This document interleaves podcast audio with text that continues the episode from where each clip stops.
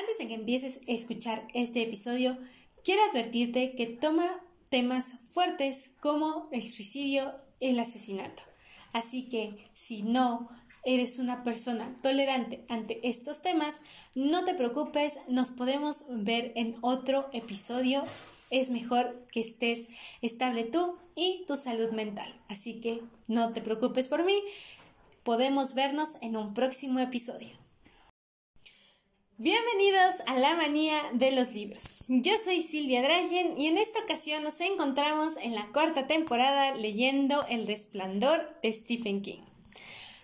Pero antes de empezar con este episodio, quiero anunciarles que ya está disponible mi nuevo podcast que encuentran como La manía de las palomitas, en la cual estaré subiendo contenido respecto a contenido audiovisual que en este caso serían películas, serie y videoseries de YouTube.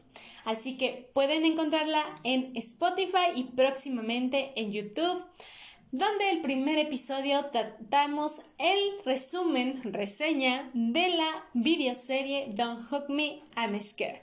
Y espero que el viernes de esta semana se encuentre disponible el segundo episodio donde estaremos hablando de las teorías de esta videoserie. Así que bueno, sin más que decir, empecemos con el episodio 18 titulado El álbum de recortes. Jack encontró el álbum de recortes el primero de noviembre, mientras su mujer y su hijo daban un paseo a pie por el viejo camino que, desde la parte trasera de la cancha de roque, conducía a una serrería abandonada, a unos tres kilómetros de ahí. El tiempo seguía siendo espléndido y los tres habían adquirido un inverosímil bronceado otoñal. Jack había bajado al sótano para regular la presión de la caldera. Instintivamente había cogido la linterna del estante donde estaban los planos de la fontanería. Decidió echar un vistazo a los periódicos viejos. En principio buscaba lugares adecuados para instalar las ratoneras, aunque no pensaba hacerlo hasta el mes siguiente, cuando estuviera seguro de que las ratas habían vuelto de sus vacaciones, comentó a Wendy. Guiándose con la luz de la linterna, pasó junto al hueco del ascensor que por insistencia de Wendy no había usado desde que llegaron, y bajó el pequeño arco de piedra.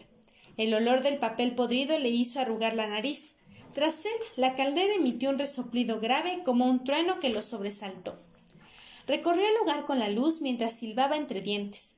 Había una maqueta de la cordillera de los Andes, docenas de cajas y cajones atestados de papeles, la mayor parte de ellos en blanco, deformados por el tiempo y la humedad.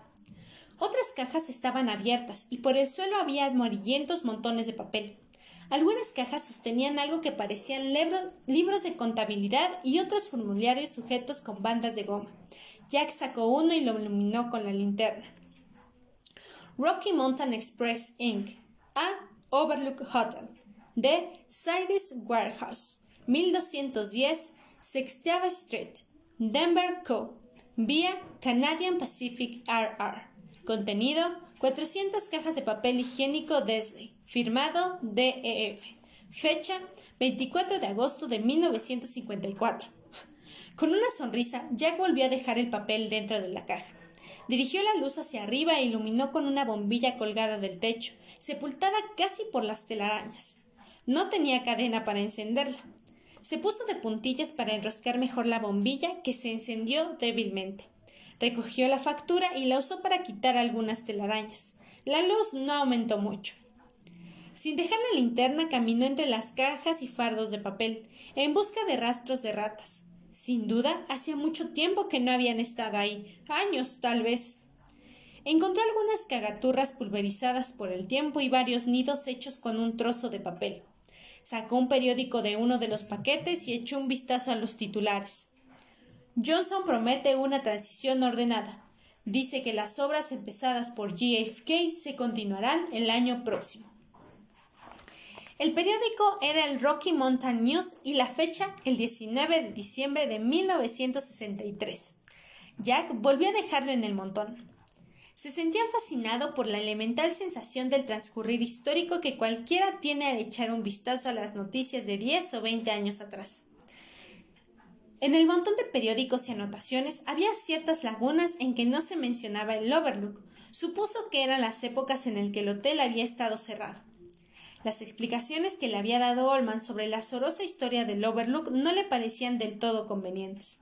Pensaba que la situación espectacular del hotel debía garantizar un éxito permanente. Los millonarios norteamericanos habían existido siempre, desde antes de que se inventaran los jets, y a Jack le parecía que el Overlook debía de haber sido una de las bases habituales de sus migraciones. El Garthos en mayo, el Bar Harbor House en junio y julio el Overlook en agosto y a comienzos de septiembre, antes de ir a las Bermudas, La Habana o Río. Encontró una pila de viejos registros de huéspedes, pero lo aburrieron. Nelson Rockefeller en 1950, Henry Ford y su familia en 1927, Jean Harlow en 1930, así como Clark Glave y Carol Lambert en 1956, Daryl F. Zanuck y compañía habían ocupado durante una semana el último piso. El dinero debía de haber rebosado por los corredores y las cajas registradoras como una inundación alucinante, por lo que la administración tuvo que ser espectacularmente mala. Toda su historia estaba ahí, aunque no especialmente en los titulares de los periódicos, sino enterrada en los libros mayores y los vales de servicios a las habitaciones. En 1922, Warren G. Harding había encargado a las 10 de la noche un salmón entero y un cajón de cerveza Coor. Pero, ¿con quién había estado comiendo y bebiendo? ¿Había sido una partida de póker y una reunión estratégica? Ah. Jack miró el reloj y se sorprendió al ver que habían pasado 45 minutos desde que había bajado al sótano. Tenía las manos y los brazos mugrientos y quizá olía mal. Decidió subir a ducharse antes de que volviera Wendy y Danny. Andando lentamente pasó entre las montañas de papeles. Se sentía alerta y por su cabeza desfilaban múltiples y fugaces posibilidades. Hacía años que no se sentía así. De pronto tuvo la sensación de que el nuevo libro que se había propuesto escribir podía ser algo real. Quizá incluso estuviera ahí mismo sepultando entre los caóticos montones de papel. Podría ser una obra de ficción o histórica o ambas un libro extenso que desde ahí estallará en un centenar de direcciones. De pie, bajo la mugrienta bombilla, sin darse cuenta, sacó el pañuelo del bolsillo y se lo pasó por los labios, y entonces vio el álbum de recortes. A su izquierda, como una torre de pisa, se elevaba una pila de cinco cajas. La última contenía libros comerciales y facturas, y sobre todo un equilibrio desde hacía años, un grueso álbum de recortes con tapas de piel blanca, y con las páginas sujetas por dos trozos de cordón dorado que alguien había atado con ostentosos lazos. Lo cogió por curiosidad. La tapa tenía una gruesa capa de polvo. Jack la sostuvo al nivel de los labios, sopló el polvo que se disipó en una nube y la abrió. Al hacerlo, cayó una tarjeta que Jack atrapó en el aire, antes de que llegara al suelo. Era suntuosa, de color crema dominada por un grabado en relieve del Overlook con las ventanas iluminadas. El parque y el campo de juegos estaban adornados con linternas japonesas encendidas. Daba la impresión de que pudiera entrar en él, en un Overlook que había existido hace treinta años. Horace M. Derwent solicita el placer de su asistencia a un baile de máscaras para celebrar la inauguración del Overlook Hotel. La cena se servirá a las ocho de la tarde, desenmascaramiento y vale a medianoche. 29 de agosto 1945. Se ruega respuesta. La cena a las ocho, el desenmascaramiento a medianoche. Jack imaginó a los hombres más ricos de Norteamérica y sus esposas en el comedor, ellos de smoking e impecables camisas almodinada, ellas con vestidos de noche, la música de la orquesta, el repiqueteo de los tacones altos, el tintineo de cristales y el desrochar de las botellas de champán. La guerra había terminado, el futuro se abría ante ellos, limpio y resplandeciente. Norteamérica era el coloso del mundo y por fin ella lo sabía y lo aceptaba. Quítense las máscaras.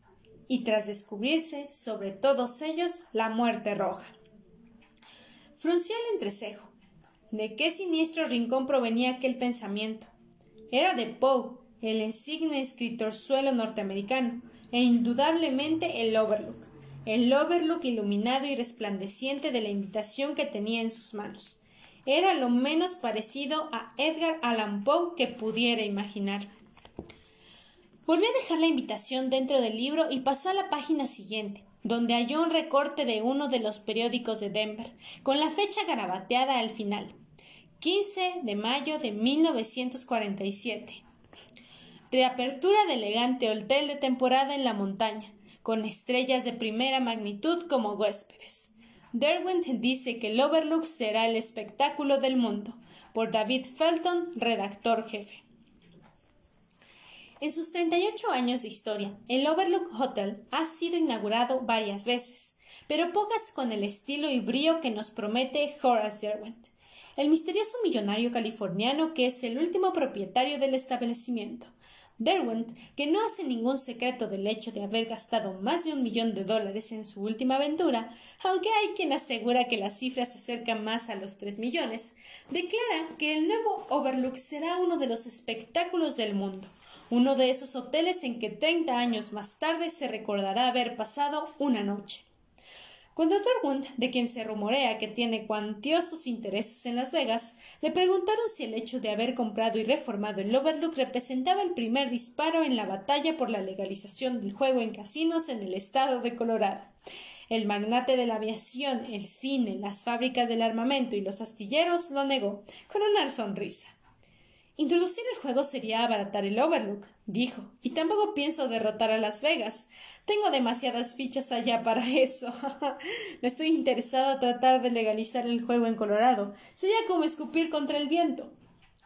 Cuando el Overlook abra oficialmente, en sus instalaciones hubo una gigantesca fiesta de enorme éxito. Cuando terminaron los trabajos, sus habitaciones, empapeladas y decoradas de nuevo, darán alojamiento a una lista estelar de huéspedes que van desde el diseñador de modas Corban Stein a con una sonrisa, Jack pasó la página y se quedó mirando un anuncio a doble página de la sección de viajes del New York Sunday Times. En la página siguiente había una nota sobre el propio Derwent, un hombre calvo de mirada penetrante, incluso desde la fotografía de un periódico amarillento. Llevaba anteojos y montura y un bigote como dibujado a lápiz, al estilo de los años cuarenta, y en nada le hacía parecer a Eroslin. Tenía cara de contable, pero sus ojos le conferían el aspecto de alguien importante. Jack recorrió rápidamente el artículo. Conocía la mayor parte de la información por una nota del New Week eh, sobre Derwent, aparecida el año anterior. Nacido pobre en St. Paul, pronto abandonó la escuela para ingresar en la Armada. Tras un rápido ascenso, se retiró en medio de un áspero pleito por la, la patente de un nuevo modelo de hélice que había diseñado. En la disputa entre la Armada y un joven desconocido llamado Horace Derwent, el resultado era previsible. Ganó el trío Sam. Pero el tío Sam jamás había vuelto a conseguir otra patente, aunque había habido muchas. A finales de la década de los veinte y comienzo de la siguiente, Derwent se orientó hacia la aviación. Compró una vieja compañía arruinada, la convirtió en un servicio postal aéreo y la sacó adelante. Después vinieron más patentes, un nuevo diseño de alas para un monoplano, un dispositivo para bombas que se usó en las fortalezas volantes que habían vomitado fuego sobre Hamburgo, Dresde y Berlín una ametralladora refrigerada por alcohol, un prototipo del asiento eyectable que más adelante se usó en los aviones de Estados Unidos, y durante todo el proceso el contable que vivía bajo el mismo pellejo que el inventor seguía amontonando las inversiones. Una insignificante cadena de fábricas de munición en los estados de Nueva York y Nueva Jersey, cinco hilanderías en Nueva Inglaterra, fábricas de productos químicos en el sur, acosado por la miseria. El término de la depresión, su riqueza no había consistido en otra cosa que en un puñado de intereses predominantes, comprados a precios abismalmente bajos y vendibles tan solo a precios aún más bajos. Hubo un momento en que Turgon se jactaba de que si vendía todo lo que tenía podía comprar un Chevrolet de hacía tres años. Jack recordaba que se había difundido rumores de que algunos de los medios empleados por Derwent habían mantenerse a flote que no fueron muy delicados.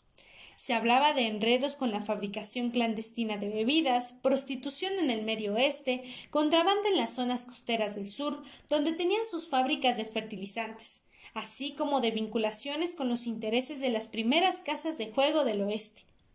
Probablemente la inversión más famosa de Derwent fue la compra, en pleno naufragio de los estudios Top Mark, que no habían tenido un solo acierto desde que su actriz principal, Little Marguerite Morris, había muerto de una sobredosis de heroína en 1934 a los 14 años. La versión oficial fue que la estrella, especializada en deliciosos papeles de niña que salvaban matrimonios y rescataban la vida de perros injustamente acusados de matar gallinas, había contraído una enfermedad consuntiva, mientras actuaba en un orfanato de Nueva York. Top Mark le rindió el homenaje del funeral más suntuoso que se hubiera visto en la historia de Hollywood aunque algunos cínicos insinuaron que los del estudio habían gastado todo aquel dinero porque sabían a quién estaban enterrando, era a Top Mark.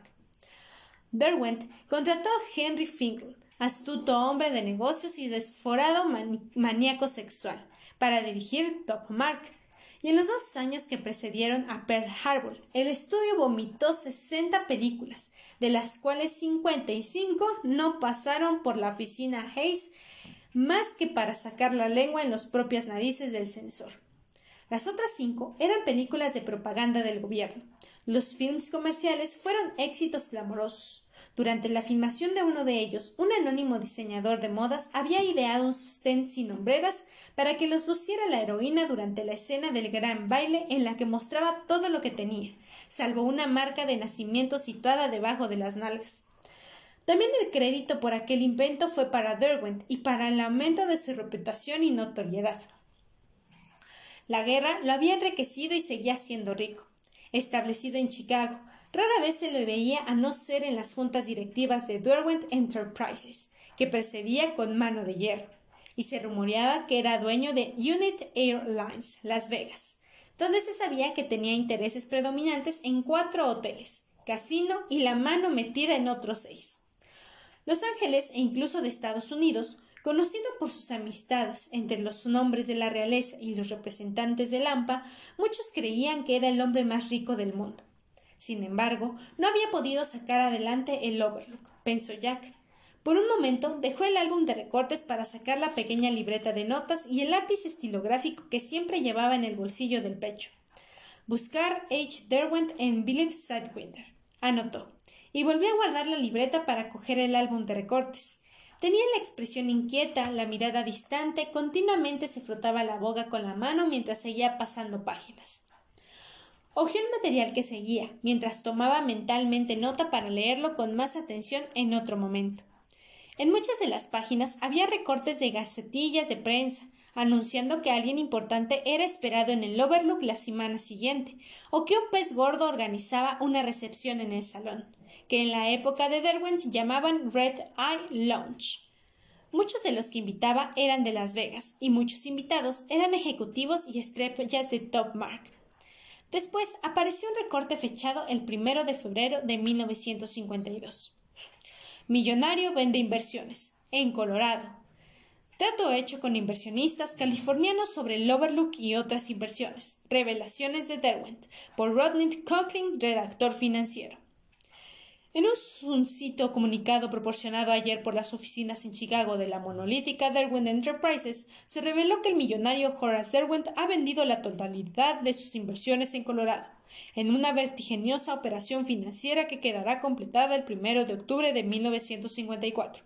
Las inversiones de Derwent incluyen gas natural, carbón, energía hidroeléctrica y una compañía de bienes raíces. La Colorada Sunshine Inc., que es propietaria de una superficie de más de 200.000 HA de tierra en Colorado, obtiene opciones sobre ella.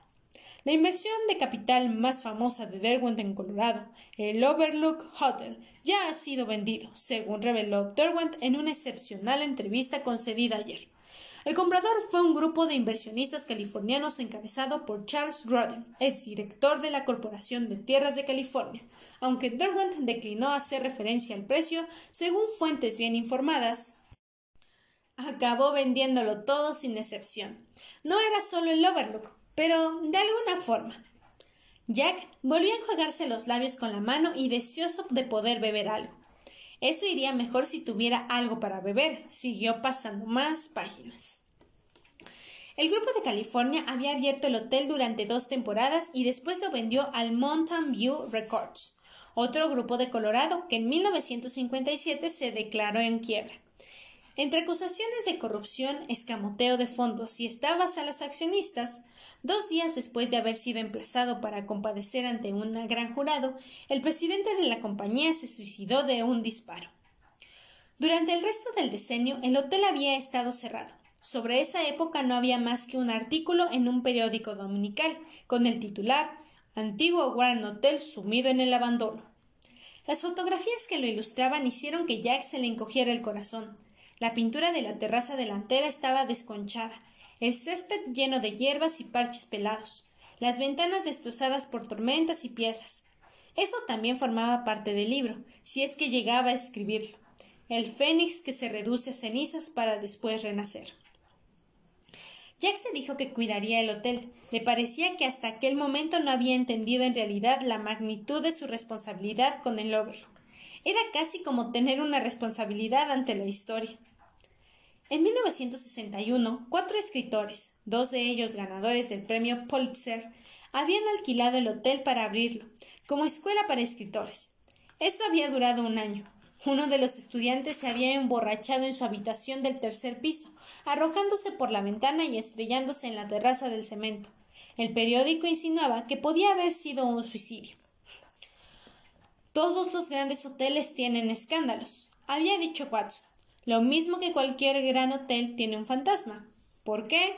Demonios. La gente viene y va.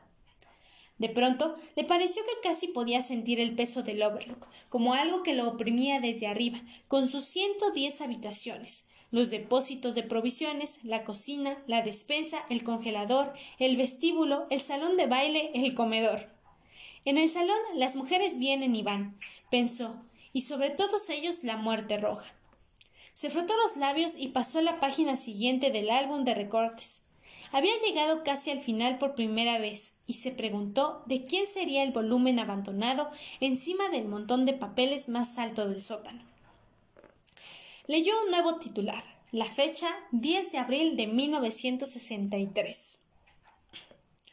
Grupo de Las Vegas compra famoso hotel en Colorado. El pintoresco Overlook convertido en club reservado. Como portavoz de un grupo de inversionistas reunidos bajo el nombre de High Country Investment, Robert T. Liffing anunció hoy en Las Vegas que el famoso High Country ha negociado la compra del famoso Hotel Overlook, establecimiento de temporada situado en lo alto de las montañas rocosas.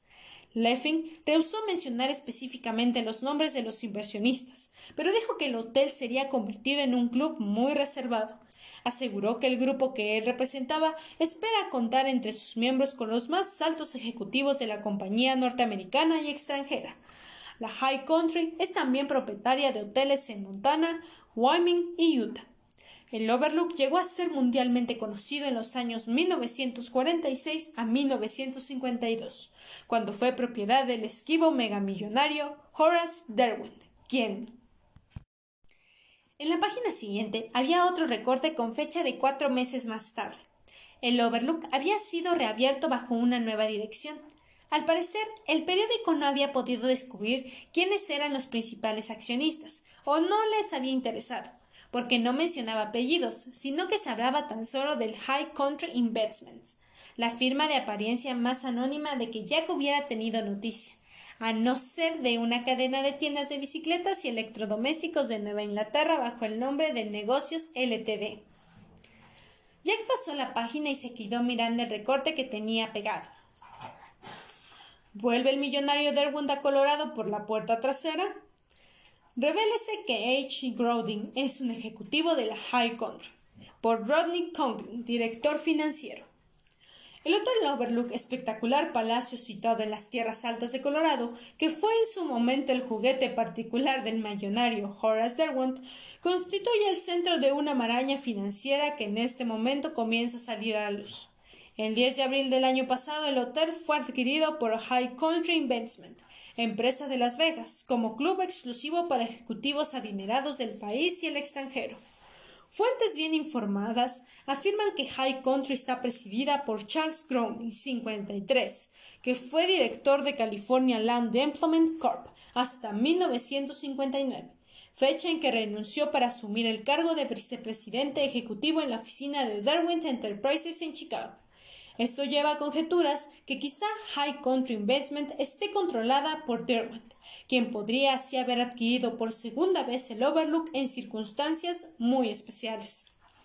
No nos ha sido posible establecer contacto con Grodin, que en 1960 fue acusado y absuelto de una supuesta evasión de impuestos. Y Horace Derwent, que guarda celosamente su aislamiento, no quiso convencer comentario alguno cuando hablamos por teléfono. El representante en el Congreso, Dick Bowes de Golden, ha pedido una investigación a fondo de el recorte estaba fechado el 27 de julio de 1964. El siguiente era una columna tomada de un suplemento dominical de septiembre del mismo año. El artículo estaba firmado por Bruce Barrigan, periodista muy en la línea de Jack Anderson. Jack recordaba vagamente que había muerto en el 68 o 69. Zona Franca de la Mafia en Colorado por George Brannigan. Al parecer, es posible que en el ultimismo refugio de los señores de la Organización de Estados Unidos se encuentre un apartado hotel enclavado en el centro de las montañas rocosas. El Overlook Hotel, un elefante blanco que fue dirigido sin suerte por casi una docena de grupos e individuos sucesivos desde que abrió sus puertas por primera vez en 1910. Funciona ahora como un club exclusivo para hombres de negocios en proceso ascendente. ¿Cuáles son realmente los negocios de los principales accionistas del Overlook? Los miembros presentes durante la semana del 16 al 23 de agosto pueden darnos una idea. La lista que sigue fue obtenida por un antiguo empleado de High Country Investment, compañía de la que primero se creyó que actuaba como testaferrero de Derwent Enterprises. Con los nuevos datos disponibles, parece más probable que los intereses de Derwent en High Country, si los tiene, sean superados en mucho por los de varias grandes figuras del juego en Las Vegas. Estos mismos taures de alto vuelo estuvieron vinculados con personajes sospechosos a la vez y convictos, pertenecientes al mundo de la AMPA. Durante aquella soleada semana de agosto estuvieron presentes en el Overlook Charles Grodin, presidente de High Country Investment. Cuando en julio de este año se supo que Grodin piloteaba la nave High Country, se anunció, con retraso considerable, que había renunciado antes a su cargo en Derwent Enterprises. El dignamente canoso Grodin, que se negó a formular declaraciones para esta columna, ya fue procesado y absuelto de cargos de evasión de impuestos en el año 1960. Charles Baby Charlie Bataglia, en sexagenario empresario de Las Vegas, con importantes intereses de Greenback y de Lucky Bones en la calle principal de casas de juego en Las Vegas, Bataglia es íntimo amigo de Grodin. Su historial de arresto se remota a 1932, fecha en que fue procesado y absuelto por el asesinato de Jack Dutchy Morgan. Las autoridades federales lo consideran comprometido en asuntos de tráfico de drogas, prostitución y asesinatos a sueldo, pero Baby Charlie no ha estado más que una vez entre rejas, por evasión de impuestos, en 1955. Richard Skern, principal accionista de Fountain Automatic Mechanics, la Fontaine fabrica máquinas tragaperras para el estado de Nevada, ballarines y tocadiscos tragaperras para el resto del país, ha cumplido condenas por ataque con arma letal. En 1940, tenencias de armas en el 48 y conspiración para cometer fraude fiscal en el 61. Peter Seis, importador domiciliario en Miami, próximo a los 70, en los últimos cinco años ha corrido el riesgo de ser deportado como persona indeseable ha sido considerado por aceptación y ocultación de bienes procedentes de robo en el 58 y conspiración para cometer defraudación de impuestos en el 54. Encantador, distinguido y mundano, Peter Seis, a quien sus íntimos llaman papá, ha sido procesado por asesinato y complicidad en asesinato. Importante accionista de la Fontime de Scarne, se sabe que tiene también intereses en cuatro de los casinos de Las Vegas. Vittorio Gianelli, conocido como Vito el Descuartizador, procesado en dos ocasiones por homicidio, uno de ellos en el Frank Scoffy, figura de lampa bostoniana, asesinado a hachazos. Ganielli ha sido acusado 23 veces, procesado 14 y condenado una vez. En 1940 por ratería. Se sospecha que en los últimos años se ha convertido en una de las figuras importantes de las operaciones de la organización en el oeste, que tiene por base Las Vegas. Carl Jimmy Riggs Pasling, inversionista de San Franco, a quien se considera el heredero forzoso del poder que ostenta ahora Ginelli. sí posee un importante paquete de acciones de Darwin Enterprises, Hound Country Investment, Fund Time Automatic Machines y tres casinos de Las Vegas. No tiene historial en Norteamérica, pero en México fue acusado de fraude, aunque la acusación fue rápidamente retirada tres semanas después de presentadas las querellas. Se ha insinuado que quizá sea la persona encargada de limpiar el dinero obtenido de los casinos de Las Vegas y de volver a canalizar la mayor parte de estas sumas hacia las operaciones legítimas de la organización en el oeste. Y es posible que en la actualidad tales operaciones incluyan el Overlook Hotel de Colorado, otros visitantes durante la actual temporada fueron... Había más, pero Jack se limitó a pasar las páginas sin dejar de enjuagarse los labios con las manos.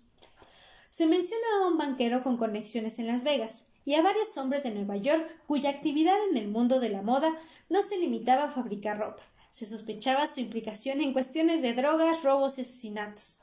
Dios mío, qué historia, pensó. Y todo habían estado ahí, en aquellas habitaciones vacías, regodeándose con prostitutas de lujo y bebiendo champán, cerrando tratos que se traducían en millones de dólares, tal vez en la misma suite donde se habían alojado presidentes. Menuda historia. Un tanto alterado volvió a sacar su libreta de notas. Apuntó algunos datos para comprobar lo que decía en la biblioteca de Denver cuando terminara su trabajo de vigilante. Si todos los hoteles tenían un fantasma, el Overlook sin duda tenía todo un aquelarre de ellos suicidios mafiosos. ¿Qué más podía esperar? El siguiente recorte era una furiosa denegación de las acusaciones de Brannigan firmado por Charles Grodin. Jack sonrió con escepticismo. En la página siguiente, el recorte era tan grande que habían tenido que doblar. Al desplegarlo, Jack se había quedado sin aliento. La fotografía del artículo era inconfundible. Desde junio de 1966 habían cambiado el empepelado, pero reconoció la ventana y su visión panorámica. Eran las del lado oeste de la suite presidencial, donde se había cometido un asesinato. La pared del cuarto de estar junto a la puerta que daba al dormitorio estaba salpicada de sangre y de algo que no podía ser sino fragmentos de masa encefálica. Un policía de rostro inexpresivo estaba de guardia junto a un cadáver cubierto por una manta. Jack miró la fotografía fascinado y después sus ojos se dirigieron al texto. Asesinato múltiple en el Hotel de Colorado.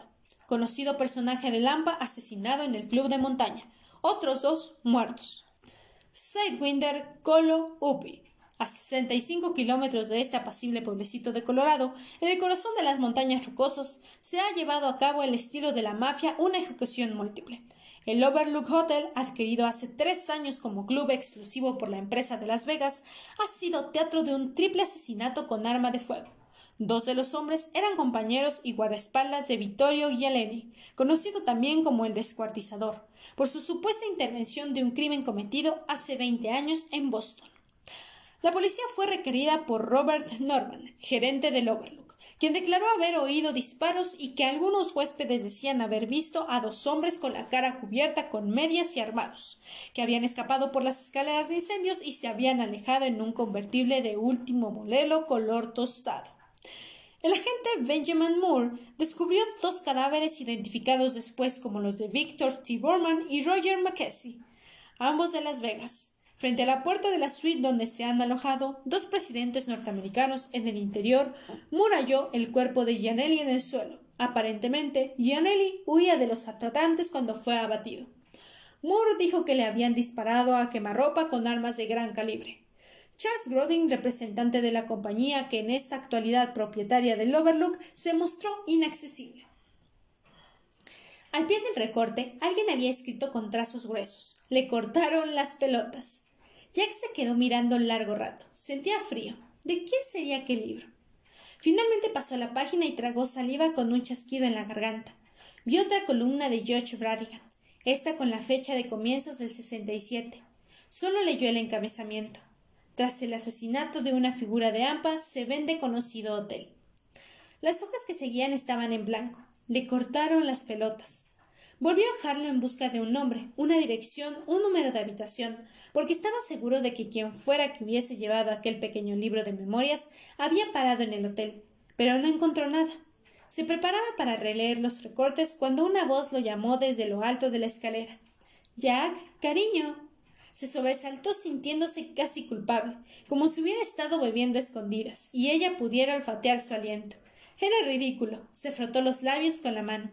Sí, nena, contestó. Estoy buscando ratas. Wendy bajaba. Oyó sus pasos en las escaleras. Después, al atravesar el cuarto de la caldera, rápidamente, sin pensar por qué lo hacía, metió el álbum de recortes bajo un montón de cuentas y facturas y se irguió en el momento en el que ella pasaba bajo el arco. ¿Pero qué haces aquí? Son casi las tres. ¿Tan tarde? sonrió Jack. Bueno, estuve mirando todo esto, tratando de encontrar dónde están enterrados los cadáveres, me imagino. Las palabras resonaron en su mente con un eco maligno. Wendy se acercó a él mirándolo e inconscientemente Jack dio un paso atrás. Sabía lo que hacía Wendy. Trataba de olfatear si él había bebido. Tal vez ella no se diera cuenta, pero él sí. Lo que le hizo sentirse culpable y enojado. Te sangran los labios, señaló Wendy con tono curiosamente inexpresivo. Sí. Jack se llevó la mano a la boca y dio un pequeño respingo dolorido. Al retirar el dedo vio sangre. Se sintió más culpable. Has estado otra vez frotándote la boca, dijo Wendy. Él bajó la vista encogiéndose de hombros. Sí, supongo que sí. Ha sido difícil para ti, ¿verdad? No, no tanto. ¿No se te ha hecho más difícil? Jack la miró y obligó a sus pies a que empezaran a moverse. Cuando estaban en movimiento era más fácil. Se acercó a su mujer y le pasó el brazo por la cintura, apartándole un mechón de pelo rubio. La besó en el cuello. Sí, asintió. ¿Dónde está Dani? Oh, por ahí. Ha empezado a nublarse. ¿Tienes hambre? Con fingida lasciva, él le pasó la mano por las nalgas, tensamente enfundadas en los vaqueros. Como un oso en celo, señora. Cuidado, Gandul. No empieces lo que no podrás terminar. Mmm, jueguecito, señora. Jack mantuvo la caricia. ¿Fotos porno? ¿Nuevas posturas? Mientras pasaban bajo el arco, se volvió para echar un vistazo a la caja donde el álbum estaba escondido. Una vez apagada la luz, no era más que una sombra. Se sintió aliviado por haber conseguido apartar a Wendy. Su deseo sensual empezó a hacerse más natural, menos fingido, a medida que se acercaba a la escalera. Mm, tal vez, respondió Wendy, después de que te comas un sándwich. Basta. exclamó apartándose de él. Muy divertido. No tan divertido como Jack Torrance le gustaría, señora. Déjalo, Jack. ¿Qué te parece jamón y queso para el primer plato? Juntos subieron por la escalera, sin que Jack se volviera a mirar por encima del hombro. No obstante, recordaba las palabras de Watson. Cualquier gran hotel tiene un fantasma. ¿Por qué? Demonios, la gente viene y va. Después, Wendy cerró tras ellos la puerta del sótano, dejando atrás la oscuridad.